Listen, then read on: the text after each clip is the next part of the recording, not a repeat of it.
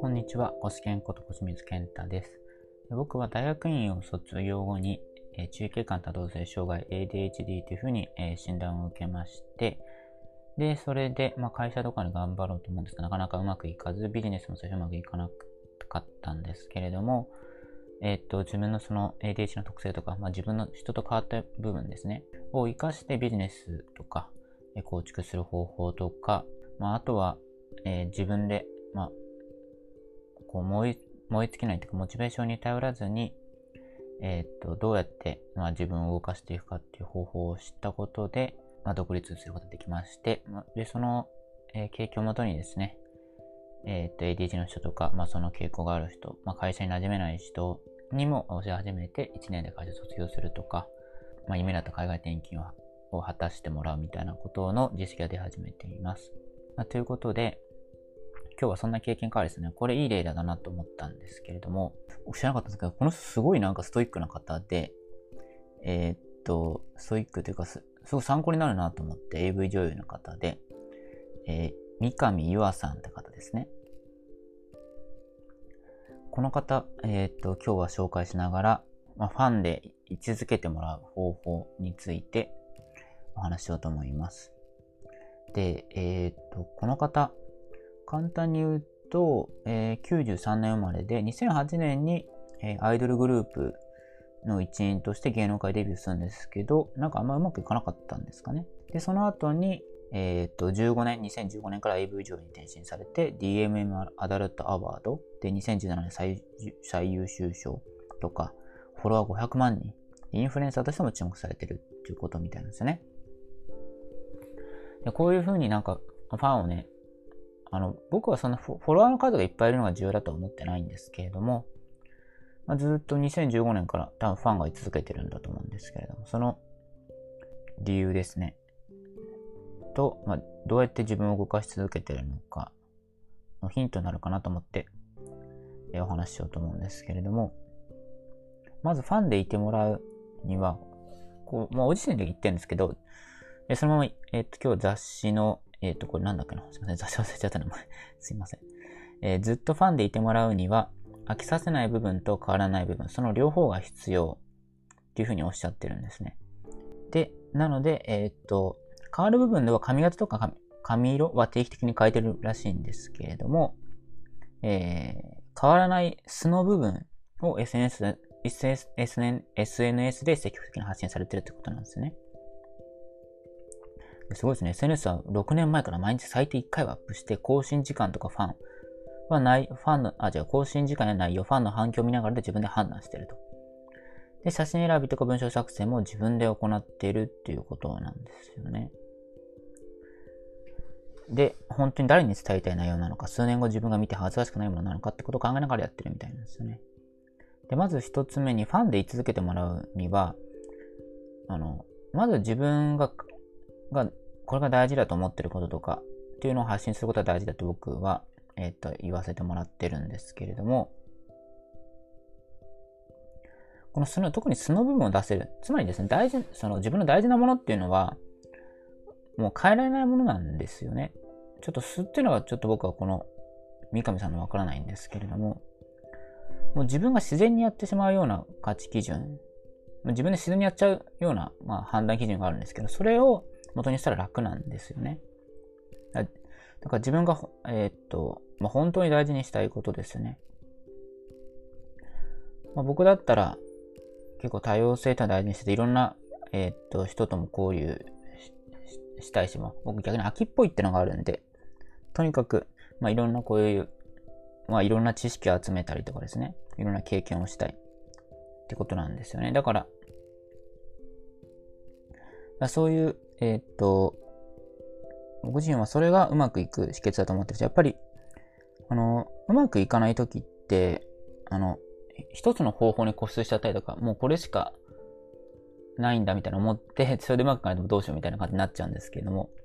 まあ、いろんな手を持っていくってことは僕は大事だと思ってまして、だからいろんな情報も集めてるんですけれども、まあそういう、まあそういう僕は単にしてる価値観なんですけど、それがまず一つとしてぶらさない。僕は世界を広げ、自分の、まあ、世界を広げていくことが重要だと思ってまして、生きづらさの根本も、まあ、そこにあるのかなと思っています。で、もう一つ、えっ、ー、と、か、なんだっけ？あ、そう。で、ただそうなんですけれども、あの、それとプラスして、やっぱり、あの、飽きさせない部分っていうのは必要で、あの、ずっと同じことやってて、なんか変化がないなと思われてる人は飽きられちゃうんですよね。だから、あの、必ず売れてる商品とかって何かコラボをしたりとか、そういうことやってんですよね。あの、あれ、ビックリマンでしたっけ？ビックリマンもなんかいろんなコラボやってるし、あの、牛丼屋さんとか行くと、なんかエヴァとのコラボとかいろいろやってるんですよね。あれ飽きられないための工夫なんですよね。で、行く動機をつけるってことなんです。で、この三上さんの場合は髪型と髪色を変えたりとかするってことなんですよね。だから、えっ、ー、と、そういう工夫が必要で、ちゃんとややってるからこそうまくいってるんだろうな、というふうに思ってます。で、もう一つ、ファンでいてもらうためには、自分がずっと活動し続けてるみたいな。ずっとこれをやり続けますっていう、そういう意思というか、まあそういうのが見える必要があって、やっぱやり続けない人にはいかないですよね。だってその、SNS だって更新もしないなと思ったらいかないじゃないですか。だからそういう自分の意思を見せる必要があって、で、だからまあやり続けることほど重要なんですけれども、じゃあどうやってやり続けばいいのかっていうことですけれども、やっぱりその自分の無意識に合った活あの活動をしていくってことが重要だと思ってまして、無意識の価値基準とか、まあ、あとは心理学で言うと潜在意識みたいな話ありますけれども、そういうのに沿うことは重要だと思ってまして、ちゃんとこれやってまして、あの、あ、この三上さんですね。えー、っと、アイドル時代の時は、プロデュースされてから自ら積極的に発信することはなかったみたいなんですけれども、今は自分で考えて決めて実行する。あ、ちょっと引用しますね。今は考え、決め、実行するのは自分だし、その結果責任を負うのも自分。それがすごく楽しい。オフの日も仕事のことばかり考えてたぐらい仕事人間なんですよ、私って書いたんですけど、この自分で決めるっていうのは重要なんですよね。やっぱり人にやらされてる、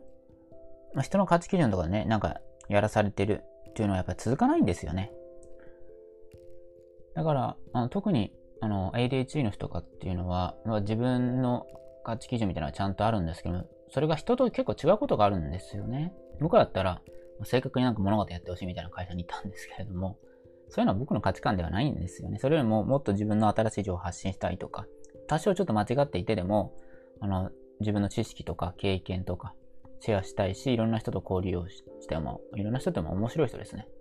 と交流したいっていうのがありまして、それが人生を変えると思ってますので、そういう無意識無意識の価値基準ですね。それに合わないと難しくて、だから自分でこう決めてやってること。だから自分で決めてるってことはやっぱ重要なんですよね。自分の価値基準で決めているってことですね。だからですね、あの、面白くて、あの、普通夢とかってなんか語れとか言うじゃないですか。でも、三上さんは、あの、大きな夢は口しない、大きな夢を口にしたいしないことにしてるんです。それは自分だけは分かってればいいことだからって言ってるんですけど、これもちゃんと自分がうまくいく方法を知ってまして、人に合わせることはしないんですよね。だからマイ、マイルールで突き進むってありますけど、ちゃんとマイルールを持つことはやっぱ重要だと思いますね。自分の中のね。自分の納得感というか。まあ、ということから、この三上さん、多分売れ続けてるんじゃないかなというふうに思います。まあ、ということで、えっ、と、今日は AV 上の三上さんからですね、ファンでいてもらうためには、まあ、飽きさせない部分と変わらない部分、この2つを、えー、備えていて、で、変わらない部分を続け、まあ、保つためにはやっぱり自分の価値基準とか自分の無意識、潜在意識に沿った、えー、活動をすることが大事ですよっていう話をさせていただきました。でもっと詳しく、まあ、実際にどうやってビジネスを、えー、やればいいのかとか、えー、っと、実際にまあ、やる気にね頼らないで自分を自動的に動かす方法っていうのを無料書冊子の方にまとめてますので、もっと詳しい内容を知りたいという人は、この概要欄とか、まあ、どっかに載せておくと思いますので、そっちから、えー、無料書冊子入手してみてください。また、この音声いいなとか思ったらコメントですね。ど、どこかしらにでも メッセージでもいただけると嬉しいんですけど、なんかコメントいただけると嬉しいです。えー、ということで、えー、公式こと小清水健太でした。